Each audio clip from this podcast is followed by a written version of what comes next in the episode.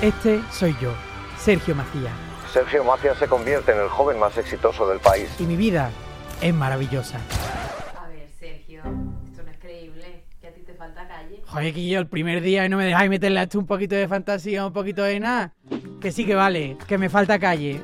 Pero bueno, al menos ahora vamos a sacarle provecho. Me falta calle. Tú ponlo así, donde tú escuchas podcast lo ponéis. Me falta calle. Y salgo yo con todo este tinglado. Ya está, ¿no? Vale. Mocatriz.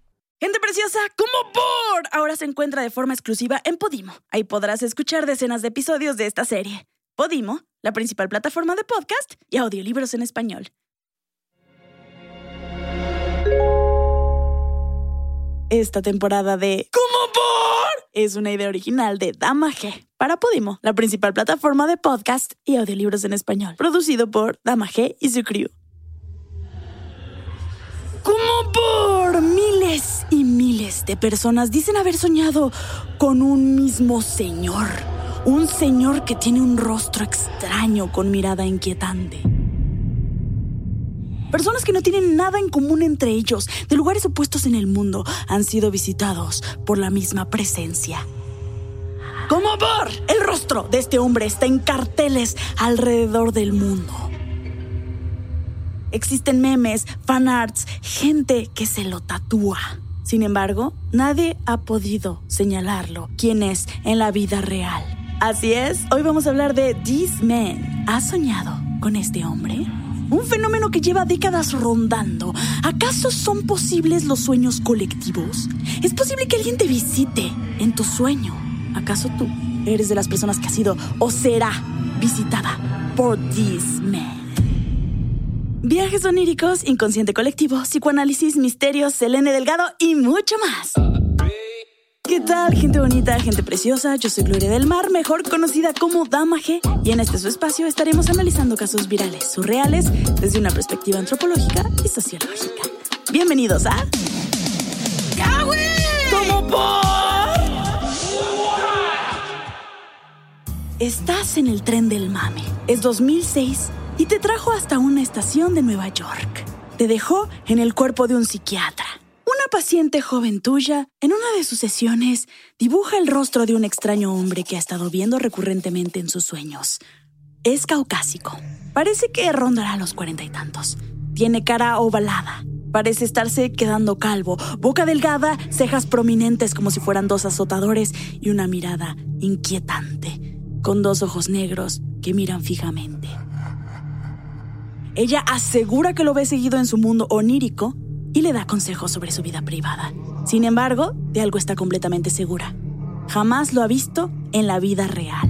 El retrato hablado se queda en tu escritorio y días después otro paciente lo encuentra y se sorprende. Está extrañado y asustado. Te insiste que reconoce ese rostro porque es alguien que lo ha visitado a menudo en sus sueños, pero que jamás lo ha visto en la vida real. Estás completamente confundido e intrigado y decides investigar más. Envías el retrato a alguno de tus colegas para que lo pregunten a sus pacientes.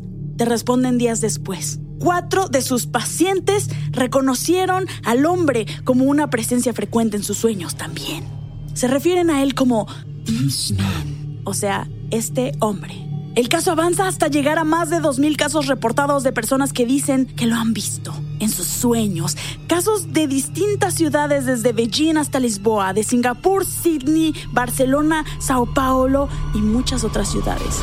Uno de los casos es de un comercializador italiano llamado Andrea Natella, que dice que empezó a soñarlo en el 2008. Para invierno de ese año, Disman lo visitó en un sueño y lo invitó a crear un sitio web para encontrar una respuesta a su propia apariencia. Siguiendo sus instrucciones, Natella creó una página que sigue activa llamada thisman.org. En ella aparece la imagen de Disman, al estilo de los carteles vaqueros de Se Busca. Natella creó esta imagen utilizando un software de composición facial. Debajo del enigmático retrato se lee ¿Ever dreamed this man? ¿Has soñado con este hombre? Y relata que cada noche en todo el mundo cientos de personas sueñan con esa cara. La página web tenía como propósito juntar las historias de los casos para ayudar a aquellos que han visto a este hombre en sus sueños y fomentar la comunicación entre ellos. Entender quién es este hombre y por qué aparece en una serie de situaciones aparentemente sin patrón en los sueños de sujetos humanos tan diversos. La página inspiró a miles de personas a contactarlo para contarles sus sueños. Las narraciones señalan una presencia a la vez amenazadora y premonitoria, sin ningún propósito claro, pero inquietante que involucra todo tipo de situaciones. Fue descrito como un maestro brasileño que tenía seis dedos en la mano derecha. Otros comentan que volaron con él. Para otros en el sueño el personaje era un familiar. En algunos casos ofrecía algún consejo o les ayudaba a encontrar la salida cuando se encontraban perdidos. Pero en muchos otros casos desafortunados, Disman era una especie de Freddy Krueger que los perseguía, asustaba, secuestraba y hasta los mataba. En los sueños experimentaban diversas escenas violentas y criminales en donde el soñador despertaba llorando sudando y con la sensación de que algo terrible iba a suceder. Otros simplemente declararon que se les quedaba viendo, sin hacer nada. Una de las declaraciones más extrañas e inusuales que compartían muchas personas es que el personaje extrañamente les decía, Go north. O sea, ve al norte. Sin embargo, nadie pudo precisar cómo era su voz, porque el personaje rara vez hablaba, y cuando lo hacía, lo hacía en el lenguaje de los sueños. Andrea Natella se clavó e indagó bastante descubrió que este caso podía datar de mucho antes, siendo rastreado hasta la década de los ochentas. Natella dice, Este hombre es una presencia de agujero de gusano. Algunas personas aseguran que es de mi invención, pero yo soy solo un punto en un ciclo de tiempo. Este hombre fue soñado incluso antes de que pudiera dibujar su rostro, incluso antes de que el primer paciente lo identificara en Nueva York. Desde el 2006 han habido mínimo 8.000 casos reportados de gente que ha sido visitada por this man en sus sueños, personas que no tienen relación entre ellas ni rasgos comunes. Las teorías para explicar el fenómeno van desde conceptos mundanos hasta explicaciones sobrenaturales. Pero eso sí, en la vida real, nadie ha podido señalar a alguien como él, ni siquiera a alguien que se le parezca suficiente.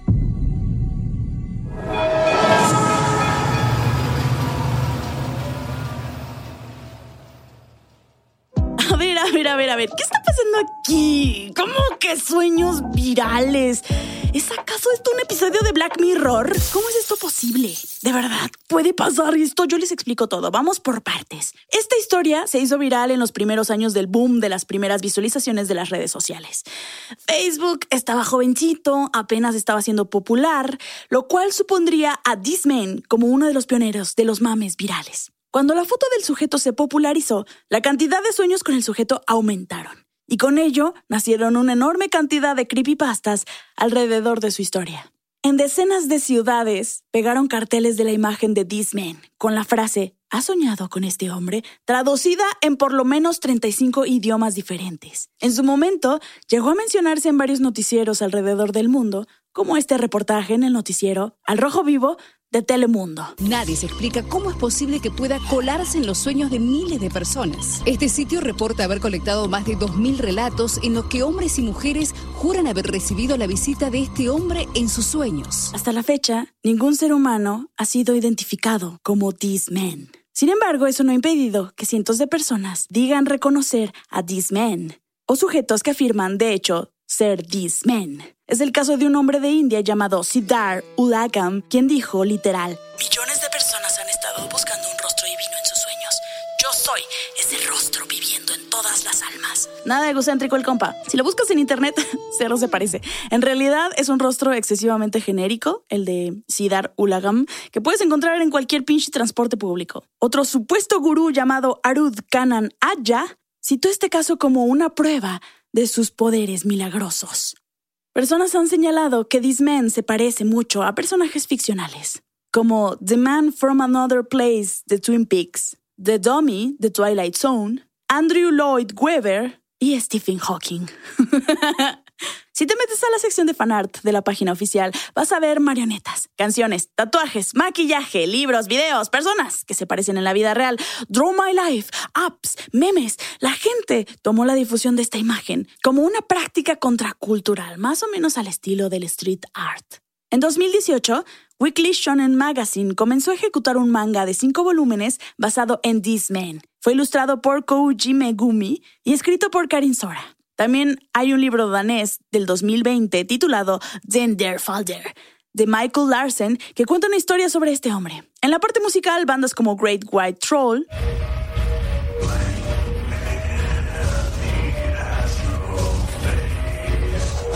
han hecho canciones sobre These Men. También bandas como Psycho Metal.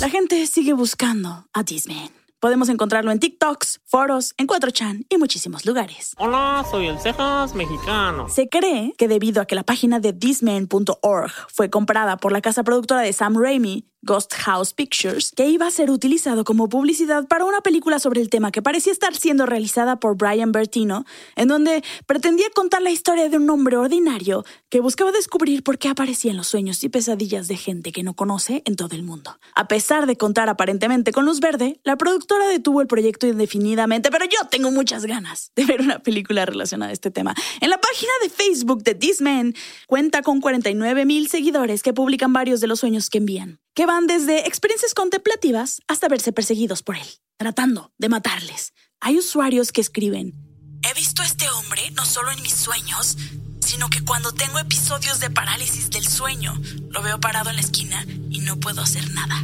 Otros dicen, me alegro de no ser el único que ve a este hombre, pero me gustaría saber si esto es peligroso o seguro. Cada vez que veo a este hombre, siento que alguien en mi familia morirá y odio dormirme después de ver eso. Desde entonces me han diagnosticado ansiedad, depresión, parálisis del sueño e insomnio. ¡Tan, tan, tan, tan! Estás en el tren del mame, pero esta vez te subiste mientras estabas soñando.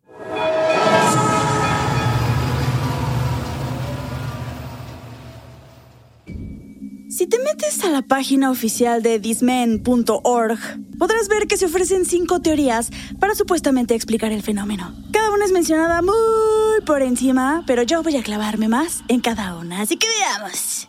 La primera teoría es la teoría del arquetipo. Esto es citando a la teoría psicoanalítica de Carl Jung. Este es el compa tío buena onda de la familia del psicoanálisis. Según esta teoría, este hombre, this man, vendría a ser una especie de imagen arquetípica perteneciente al inconsciente colectivo que supuestamente surge en momentos de dificultad en sujetos particularmente sensibles. ¿De qué están hablando? Bueno, de acuerdo a Jung, un arquetipo es una imagen o patrón arcaico que deriva del inconsciente colectivo. Básicamente vendría a ser la contraparte psíquica del instinto. A ver, esta es la cosa. Se supone que Jung, en un tiempo en su vida, estaba obsesionado con los libros de alquimia medieval. Que mucha gente al pensar en alquimia piensa en la química medieval, ya saben, gente que buscaba la fórmula para convertir el metal en oro. Pero también mucho de la alquimia era la psicología medieval, temas espirituales y semióticos. Jung tenía un paciente al que le pidió que escribiera todos sus sueños y el paciente relataba elementos de estos que curiosamente Jung encontró en sus libros medievales. Esto hizo que Jung notara que en los sueños no solo había contenidos biográficos y personales, sino que lo que hay en nuestro inconsciente son también elementos colectivos de la humanidad mucho más allá de nuestra vida personal. Estos elementos colectivos para Jung fueron llamados arquetipos y con ello desarrolló toda una teoría. La existencia de los arquetipos puede deducirse mediante relatos, arte, mitos, religiones o sueños. Arquetipos como la madre, el niño, el diluvio universal, el árbol de la vida. A ver, me voy a salir tantito del tema. Ellos saben que que me gusta salirme del tema, pero creo que es interesante analizar el concepto del inconsciente. Este fue uno de los descubrimientos más increíbles de los principios del siglo XX. Es que era una locura pensar que lo que sabemos de nosotros en nuestra conciencia ordinaria representa tan solo una pequeñísima fracción de lo que realmente se es. Y que mucho de lo que queremos, sentimos y somos no está a nuestro alcance, sino que existe en la penumbra de la ignorancia, la fantasía y la negación. Este es un concepto apócrifamente atribuido a Freud, pero en realidad fue planteado previo a él. Sin embargo, sí fue Freud el primero que le dio una significación específica y que lo utilizó para desarrollar toda una teoría a partir de eso. Hay una frase que, que me parece bien chipocles que dice, Copérnico nos hizo darnos cuenta de que no somos el centro del universo. Darwin nos hizo darnos cuenta de que no somos el centro de la naturaleza. Y Freud nos hizo darnos cuenta de que no somos ni el centro de nosotros mismos. Y sí, sí, yo sé, hay muchos detractores de Freud, porque pues pues es- sí, sí, sí, era medio idiota. O sea, realmente no tenía mucho rigor científico nada de lo que decía ese señor. Era necio, ambiguo, charlatán y mucho de lo que dijo está pendejísimo. Usaba su teoría, por ejemplo, para proponer cosas súper homofóbicas y misóginas, como que las mujeres eran incapaces de tener un compás moral, que solo los hombres tenían moralidad, y que las mujeres tenían envidia del pene. Por eso los hombres tenían que guiarlas por la vida. Los padres a las hijas, los esposos a las esposas. De lo contrario, estarían perdidas en la inestabilidad. También insistió famosamente, o más bien infamemente, en que todos los jóvenes supuestamente deseaban sexualmente a sus madres y querían asesinar a sus padres. Ah, en su tiempo fue una super celebridad, pero ahora tras el escrutinio académico casi nadie cita su trabajo concreto como una fuente confiable. Como Todd Dufresne dijo, podría decirse que ninguna otra figura notable en la historia estuvo tan fantásticamente equivocada sobre casi todo lo importante que tenía que decir. Ah, pero bueno, esta es la cosa.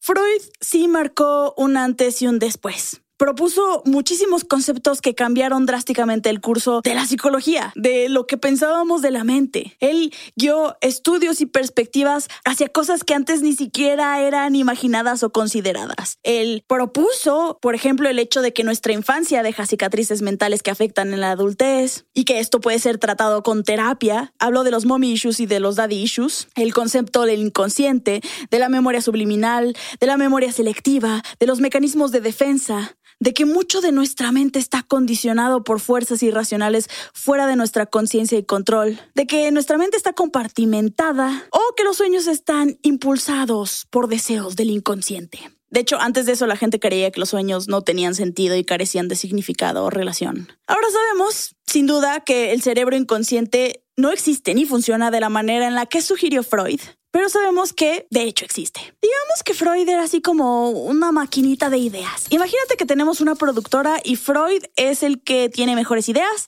pero el que peor las desarrolla. O sea, era un MVP de la lluvia de ideas de la humanidad que guió a personas que expandieron las ideas que tenían potencial, como lo hizo Carl Jung, mientras que muchas otras, gracias al fucking cielo, fueron desechadas. Entonces, gracias por eso, Freud. Pero eso no te quita lo pendejo. Carl Jung hizo un mejor y más robusto acercamiento ante el concepto del inconsciente, de los sueños y del psicoanálisis. Él generó el concepto de inconsciente colectivo, que hablaba como por distinto del inconsciente personal. Sin embargo, también tengo que decirles una cosa. Esto del inconsciente colectivo es señalado como acientífico por muchos, pero es defendido por muchos otros.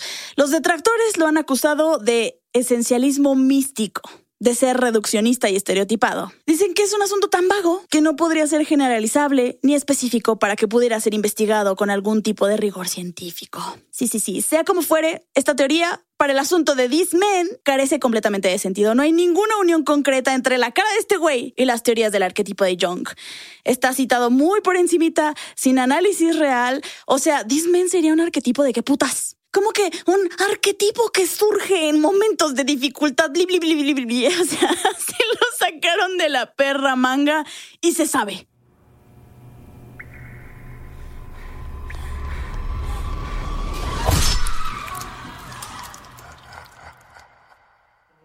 La segunda teoría es la teoría religiosa, que dice que estamos viendo al mismísimo creador.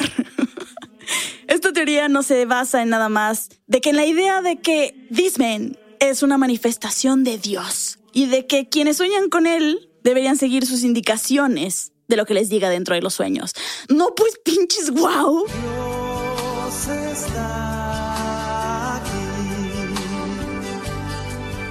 tan cierto como el aire que respiro. Y ya, esa es la teoría, o sea, estás viendo a Dios. This man es como Cristo, un avatar de Dios. En el hinduismo justo se usa este término, avatar, para señalar la encarnación terrestre de un dios, como Vishnu o Quetzalcoatl. Pero por ahora no hay nombre para señalar la encarnación onírica de un dios. Porque, ¿what?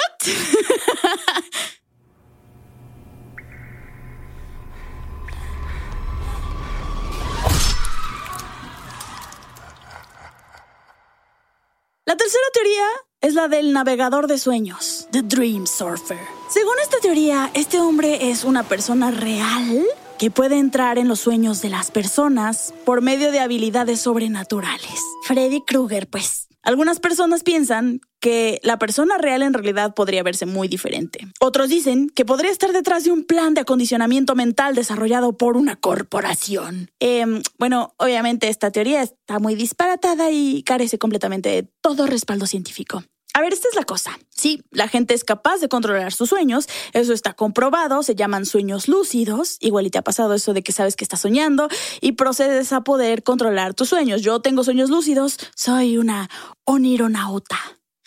Pero que otros puedan controlar los sueños de otros, em, no, no, no, no, no hay nada que respalde eso. Se supone que se han reportado casos de sueños supuestamente compartidos de gente que pues comparte alguna clase de vínculo, amantes, miembros de la familia, sobre todo gemelos. Pero lo más probable es que se trate de coincidencias mal analizadas, donde sus subconscientes sacaron elementos de experiencias compartidas para generar un sueño parecido que definitivamente no es el mismo. Salirse del cuerpo para que tu mente vaya a otros lados es un asunto no comprobado, que se llama experiencia extracorporal. Tiene otros nombres como desdoblamiento, proyección o viaje astral, entre otros. Al fenómeno de poder verse a sí mismo se llama autoscopía. Casos de este fenómeno han sido relatados desde hace siglos y están presentes en el folclore, la mitología y en muchas narrativas espirituales. La gente lo ha experimentado mucho en la parálisis de sueño, en experiencias cercanas a la muerte, en actividades que requieren mucho esfuerzo físico, por ejemplo, a- le ha pasado a gente al escalar una montaña. Puede suceder de manera inducida, mental, mecánica y químicamente. Sin embargo, por ahora, la ciencia no ha podido comprobar Nacho de Nacho. O sea, no se ha podido comprobar que efectivamente tu mente pueda ser capaz de salir de su propio envase orgánico. De tu cuerpo, pues. Y neurocientíficos solo han podido señalar factores psicológicos y neurológicos, básicamente señalando que en conceptos muy resumidos, todo radicaría en glitches de autopercepción. O sea, they are tripping, man. O tal vez no. O tal vez este sea uno de esos puntos ciegos que sigue teniendo la ciencia.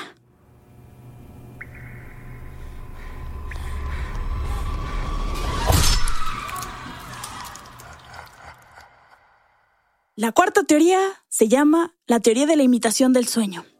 Según la página, esta es una teoría científica psicosociológica que afirma que este fenómeno ha surgido de manera casual y se ha desarrollado progresivamente por imitación. Cuando las personas están expuestas a este fenómeno, quedan tan profundamente impresionadas que comienzan a ver este hombre en sus sueños. O sea, es una teoría de sugestión. Son inceptions. Todos somos capaces de influir en los pensamientos, comportamientos y emociones de otros. La sugestión funciona porque el cerebro humano es muy susceptible a las influencias sociales y las expectativas que se tienen sobre uno mismo o sobre los demás. Es importante tener en cuenta que la sugestión no siempre funciona en todas las personas y que no todas las sugerencias son efectivas. Obviamente. La sugestión puede afectar a nuestros sueños de diversas formas. Es sabido que si antes de dormir nos enfocamos en un tema en particular, es mucho más probable que soñemos con eso durante la noche. Yo a cada rato hago eso, me provoco sueños específicos, lo hago desde niña, así de, hoy vas a soñar con ese de la cafetería y así pasaba.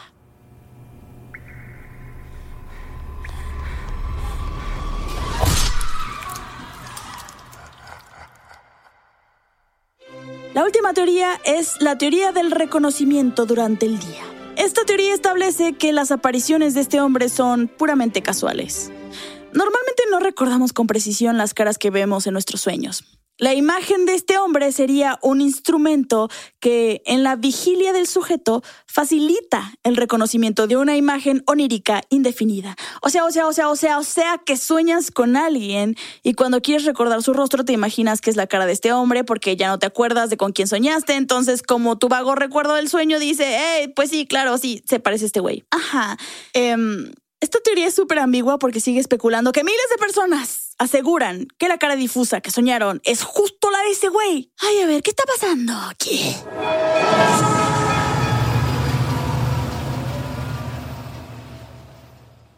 Entonces, oh my god, oh my god, oh my god, oh my god. ¿Es esto real? Y la respuesta es...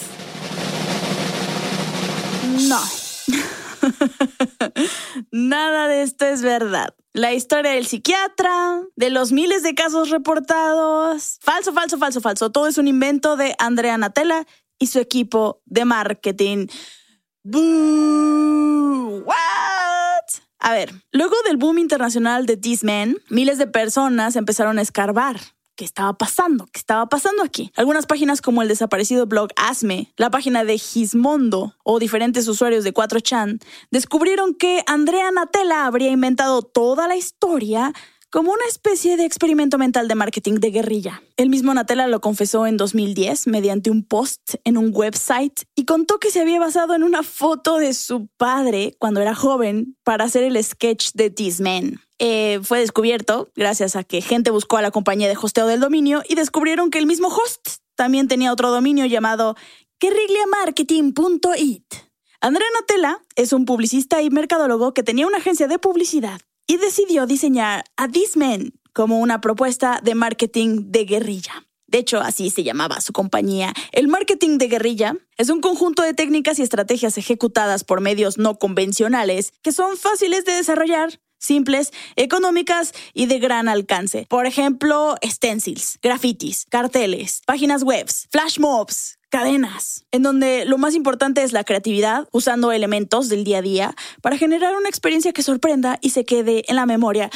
Buenos ejemplos de marketing de guerrilla tenemos, por ejemplo, este, marcas que modifican los pasos peatonales, o sea, esas rayitas en forma de cebra para hacer publicidad. Hay uno de McDonald's en donde las marcas amarillas peatonales representan las papas fritas y el resto de la cajita de papas está pintada abajo. Ah, hay otro justo en pasos peatonales de Maestro Limpio, en donde se ven cómo las líneas están sucias, pero justo en donde está dibujado un maestro limpio, pues es, es una línea mucho más blanca que las demás. Interesante el marketing de guerrilla, pero regresando a la tela, este tenía una idea sobre el ciberactivismo y su participación en el mundo de la publicidad. Él habla de esto en su libro Ufología Radical. En él, Natella habla de que el poder de la publicidad y de la falsa información es el de amoldar al mundo a una forma que no la distinga como falsa y que en cambio pueda construir necesidades en el público. ¡Wow! Suena un poquito sociópata. Encontré una página donde se pueden solicitar los servicios de Natella y tiene un currículum bastante curioso. Dice que está especializado en programas sobre magia y juegos de manos, que hizo un libro sobre el fenómeno de fiestas rave ilegales en Italia, ha hecho ensayos de ufología, sexo extremo y el arte del sabotaje. Creo que Andrea Natella me cae muy bien, soy fan. Eh, y bueno, él, él hizo otros diseños de marketing guerrilla. Creó la historia de un falso aterrizaje de ovnis para promover la actividad turística de Comune di Ricone. También inventó un personaje que era un supuesto gurú de viajes llamado Petal Bale para otra campaña. Namaste. Y pues básicamente hace marketing con realidades falsas, o sea, hace técnicas de comunicación no convencionales. Para Natella, el mito de This Man es uno de los más grandes éxitos de su carrera, diciendo que se convirtió en un verdadero éxito de taquilla mundial en el que los sueños y la realidad se mezclan en la red. Esto que dices es muy interesante, o sea, siempre hay gente que quiere creer de verdad. Y es que aun cuando Natella ya ha confirmado ser el autor detrás de la página y que no hay ni un psiquiatra ni ningún paciente, pues mucha gente se tomó y se sigue tomando la historia como verdad. De hecho, el, el, suceso se descontroló de nuevo a mediados de la década pasada por un grupo de reportajes realizados por Vice en 2015. Estuvo cagadísimo porque Andrea les contestó a los de Vice como si el sitio fuera real, pero ya se sabía que Andrea había inventado todo desde el 2009, por lo que al día siguiente Vice publicó sobre la misma entrevista que habían sido timados por publicarlo como real, una historia que hacía años que se sabía que era falsa. O sea, o sea, básicamente pusieron sobre la misma nota. Uf, nos acaban de engañar. A veces nos equivocamos. Qué perdedores. Durante la viralidad, el sitio obtuvo millones de vistas y más de 10.000 emails de gente compartiendo sueños e imágenes de personas que lucían como él. Este experimento mental se inmoló en la cultura como una leyenda urbana.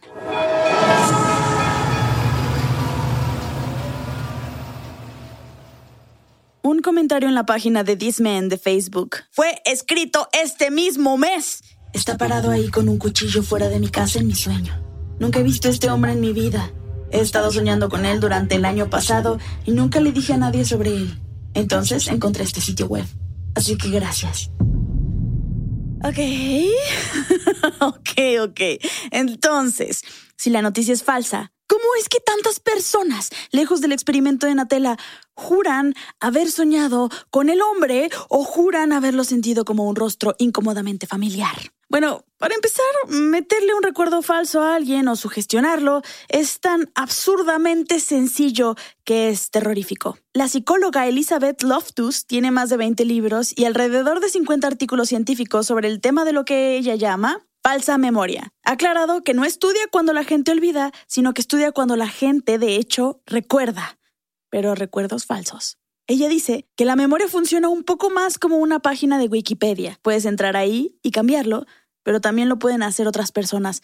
O sea, básicamente los recuerdos son modificados a través de estímulos tanto internos como externos. Hablo de esto súper, súper a profundidad en el episodio de Efecto Mandela y de hecho en el reportaje de Telemundo que mencioné previamente, cierra con esta idea. Bueno, y no se descarta que muchas personas hayan realmente soñado con el personaje, pero los expertos dicen que fue producto de la sugestión tras leer sobre el tema. Y ciertamente las cosas que pasan en el subconsciente muchas veces ni nosotros las entendemos. Básicamente, muchas personas pudieron haber sido sugestionadas previamente para soñar con el rostro, después de haberlo visto en carteles, pero otras pudieron haber soñado con un rostro ambiguo, que no recuerdan bien, pero al ver la imagen del sujeto y el boom alrededor, pudieron haberse convencido de que esa era la cara con la que soñaron. Es un rostro que de alguna manera se queda fijo en tu cabeza. Yo la neta me dormí con miedo de soñar con él. Eh, cuando estuve investigando todo esto, estaba prácticamente segura de que iba a hacerlo. No me ha tocado, pero de esta manera podríamos decir que la cuarta y quinta teoría de la página de thisman.org son correctas. La sugestión y la mala memoria en relación a los sueños son los culpables de que tanta gente haya soñado con Disman, pero en la página, ojo, no comentan que la sugestión fue provocada por esa página, por el mito, pero que todo el origen fue inventado por Natella y no por creación espontánea aleatoria como nos quisieron hacer creer. Por otro lado, los fenómenos colectivos en situaciones paranormales pueden ser explicados por la psicología y la sociología. Cuando un grupo de personas se encuentra en una situación de incertidumbre o peligro, pueden experimentar miedo y ansiedad, lo que puede llevar a la creación de creencias compartidas, rumores y leyendas urbanas relacionadas con lo paranormal como lo que pasó con el chupacabras, como lo que pasó con el monstruo del lago Ness, la fotografía del monstruo Nessie que tomó un cirujano en 1934 salió en los periódicos, creó y fomentó la creencia de la existencia del monstruo. En realidad en la foto pues solo se ve una pinche mancha oscura ahí en el agua, sin detalles, que con mucha imaginación pareciera ser el cuello de un brontosaurio. Este tren del mame fue pre-internet, pero todavía hasta la fecha se reportan casos de gente que dice haber visto aparecer al monstruo. También otras de las razones por las que muchas personas experimentan un mismo fenómeno puede deberse al pensamiento de grupo, al contagio emocional y a la conformidad social. O sea, se puede generar una sugestión en grupo, en donde las personas comienzan a percibir fenómenos paranormales que no existen o interpretar eventos completamente normales como sobrenaturales. El pensamiento de grupo y la conformidad social pueden llevar a que las personas se refuercen mutuamente en sus creencias, generando una especie de histeria colectiva en torno a lo paranormal. Está bien loco cómo se instaló este sueño en la cabeza de las personas con pura pinche mercadotecnia. Y así nos instalan no solo los sueños, sino deseos, necesidades. Ay, no, no, no, no, no. Vivimos a merced del marketing, la verdad. Así pegó el fucking cristianismo. O sea, sus campañas de marketing estaban pero pesadas, pesadas. Por otro lado, es muy fácil sentir que una cara luce familiar, porque los humanos somos seres que buscamos patrones aun cuando no exista relación. Hay una página que se llama thispersondoesnotexist.com que salió antes del boom del AI para uso general y era muy loco meterse y ver a todas esas caras de personas que no son reales, que fueron creadas proceduralmente, pero que sientes que debería ser real porque luce perfectamente como un ser humano ordinario. Tienen rasgos que encontrarías en personas normales y hay que recordar pues que tienen rasgos que perfectamente encontrarías en personas. Entonces, cualquier cosa que se parezca ligeramente a algo o a alguien resuena mucho. Y más cuando tiene rasgos tan distintivos, como cejotas gruesas. Y es por eso que podemos encontrar doppelgangers en todos lados. Mucha gente me ha dicho, ¿te pareces a tal? ¿Te pareces a tal y a tal y a tal y a tal. Y ni siquiera es cierto, o sea, no me parezco tanto. Tal vez hay ciertos elementos que como que ahí dan un aire. También quiero mencionar que la cara de This Man estaba un poco más extraña que una cara ordinaria. Básicamente, creaba una especie de estímulo supernormal que nos empujaba al valle inquietante. Ya hablé del valle inquietante en el episodio de Obedece la Morsa, pero básicamente habla de que tenemos cierto rechazo a aquello que nos parece un intento falso de parecer humano. Disman tiene una mirada extraña y una sonrisa muy ligerita, muy a la Mona Lisa. Hay algo muy impactante y extrañamente incómodo de ese rostro. Nos hace sentir que es real, pero no. Mágico y surreal. Los comentarios de videos de This Man, mm, miles de personas se encomiendan a Dios así de gracias al Señor que no he soñado con él. Dios, protégeme. Dios bendito, no permitas que sueñe con este hombre. Es que sí da miedo, sí está creepy, sí da, sí da miedo que te pueda perseguir en la noche este vato. O Selene Delgado. ¿Qué? ¿Quién es Selene Delgado? es que el caso de Selene me recuerda un poco a This Man. Tal vez has visto la extraña cara atribuida a Selene Delgado. Busca Selene Delgado en Google y te aparecerá un extrañísimo rostro ultra creepy de unos ojos perdidos viéndote directamente, nariz ancha, labios gruesos y pelo recogido así muy pegadito, muy relamidito. Esa es la cosa. Se supone que Selene Delgado era una chica cuya desaparición era anunciada en el segmento de Canal 5 llamado Al Servicio de la Comunidad.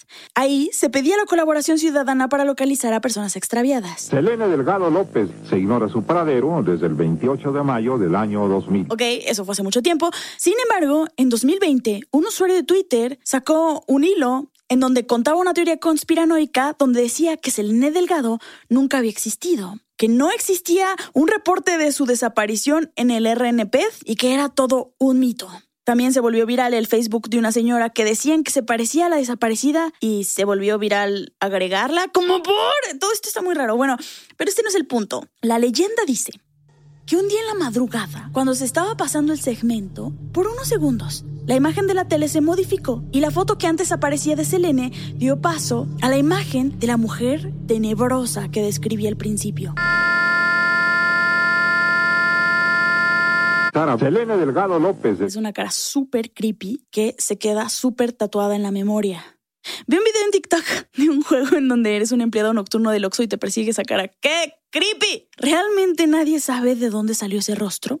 Había escuchado una teoría que decía que era una imagen hecha con muchos detalles de mujeres desaparecidas y que fue creada como una especie de protesta contra feminicidios. La verdad eso no me hizo mucho sentido al Children, pero está bien loco cómo ahora ese rostro también existe, inmolada, como parte de las leyendas urbanas de México.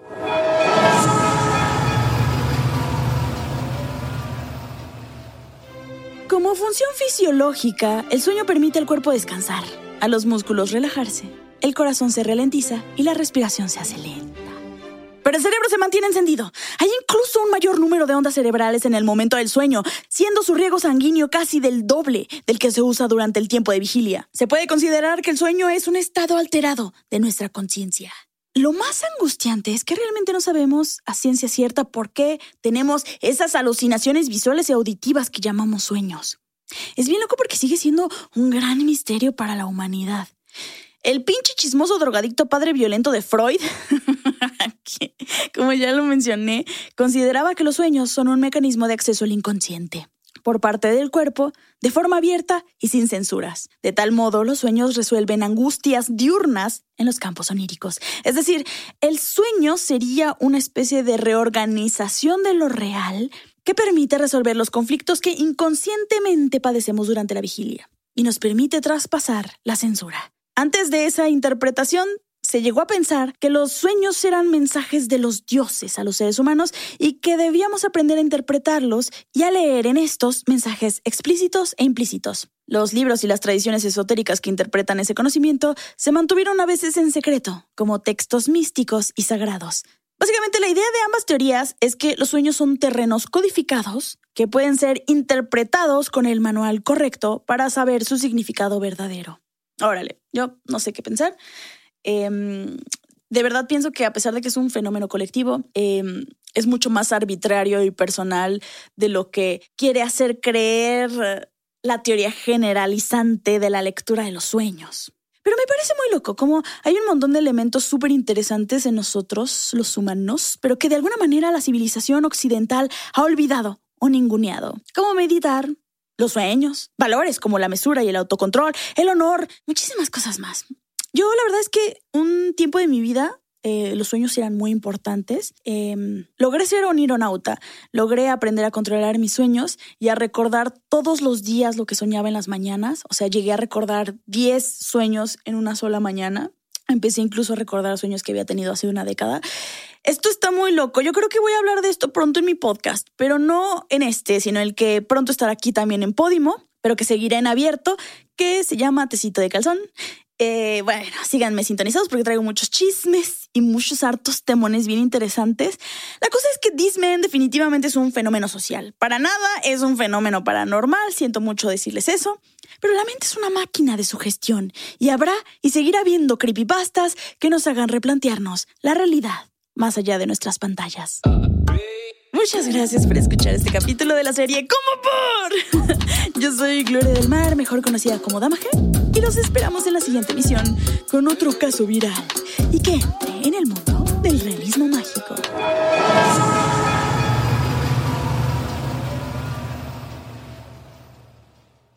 Este episodio de Como por fue guionizado y producido por Damaje con la asistencia de guion de Alejandro Rangel. La investigación estuvo a cargo de Laura Gonagui, a.k.a. Puerquita de Guinea, y la producción de audio a cargo de Luis Contreras.